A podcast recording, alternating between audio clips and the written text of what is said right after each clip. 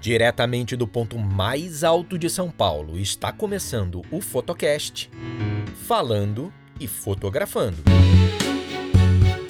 Esse é o episódio de número 8, intitulado Vozes da Mantiqueira, onde eu vou te contar uma viagem que fiz com a minha família para a pitoresca cidade de São Francisco Xavier.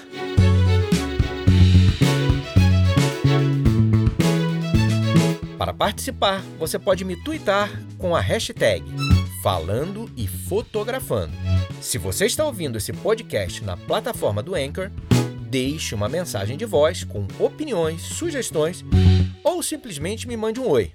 Quem sabe seu áudio não apareça num próximo episódio.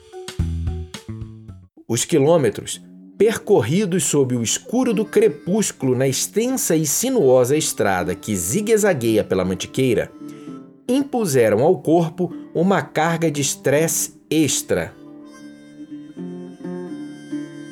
Com os olhos esgotados, mas fixos no caminho, penso no critério que usaram para escolher o nome dessa via, 15 de novembro. Haveria uma relação entre as infinitas curvas e a proclamação da República? Uma luz vermelha e bem fraca, movendo-se na estrada, interrompeu a minha reflexão tão profunda quanto desnecessária. Era a lanterna traseira de um Fusca verde. Via-se apenas uma, já que a outra estava queimada e a acesa aumentava e diminuía o seu brilho à medida em que o motorista acelerava mais ou menos. Finalmente, chegamos em São Francisco Xavier. O Fusca na frente, eu atrás.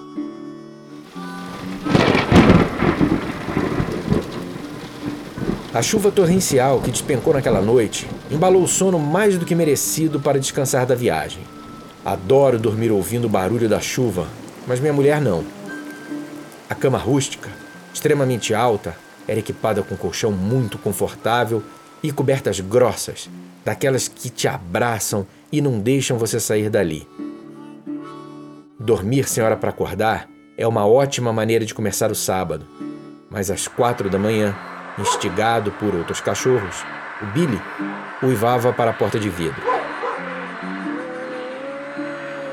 Nosso shih de apartamento não estava habituado com seus primos da roça e ficou ensandecido com a matilha.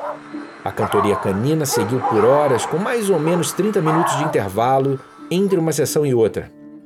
Acordei definitivamente com a movimentação da minha filha pelo chalé, ela estava ansiosa por sua apresentação no encontro de corais que aconteceria dali a 12 horas no Vozes da Mantiqueira. O dia feio, de céu cinza, não estava nem quente nem frio. Não chovia nem ventava, mas também não fazia sol. Pelo buraco no topo da cafeteira, joguei uma cápsula colorida. O sabor não sei, não li.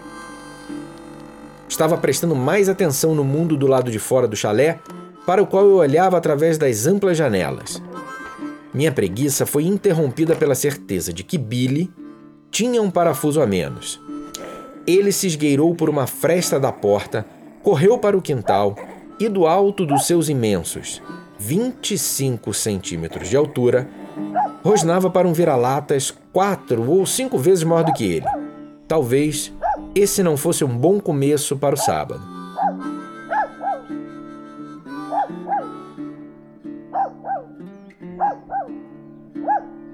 Quando a fome bateu, lá pelas 13 horas, já estávamos atrás de um restaurante chamado Palmeira Velha, onde alguns amigos nos esperavam. Três competentíssimos chefes churrasqueiros preparavam os pratos resumidos a uma fórmula básica: legumes e verduras assados, com uma proteína que se desfazia só com o garfo. Optei pela pata de carneiro. A propósito, o nome correto do lugar era Rancho Três Palmeiras. Por que aquele lugar se chamava Três Palmeiras? Esse nome não combinava com rancho, nem com o tipo de comida, nem com a rua 15 de novembro e nem com Fortnite Sun, a música do Creedence que era reproduzida pelos alto-falantes. De repente, um volume absurdo de fumaça saiu de uma só vez da churrasqueira que cozinhava no bafo a costela. Emergindo da nuvem branca, um homem com um botão chops gigante trazia espetado em seu tridente o corte de carne mais macio que eu havia visto naquele dia. Um fusca verde passou na rua.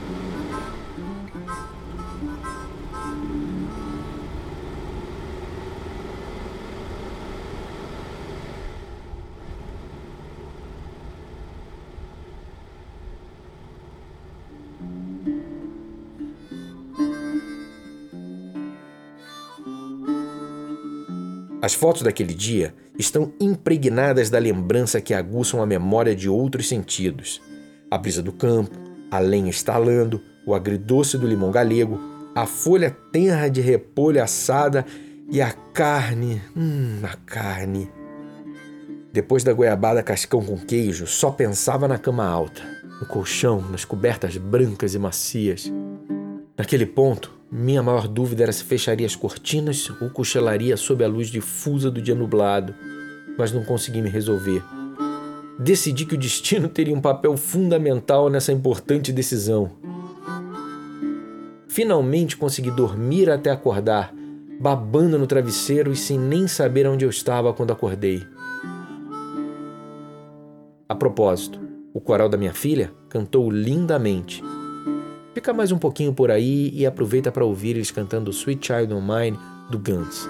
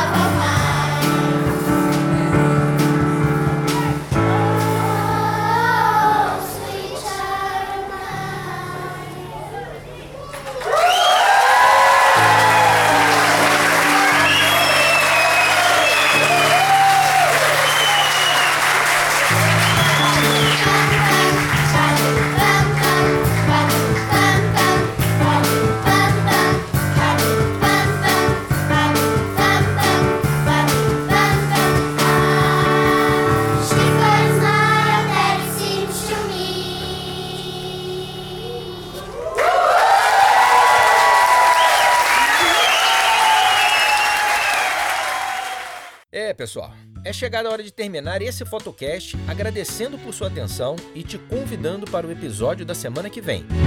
Eu ainda não tenho a mínima ideia sobre o que eu vou falar, mas tenho certeza que será um assunto muito mais interessante do que conjugar o verbo to be. Falou, pessoal, até lá!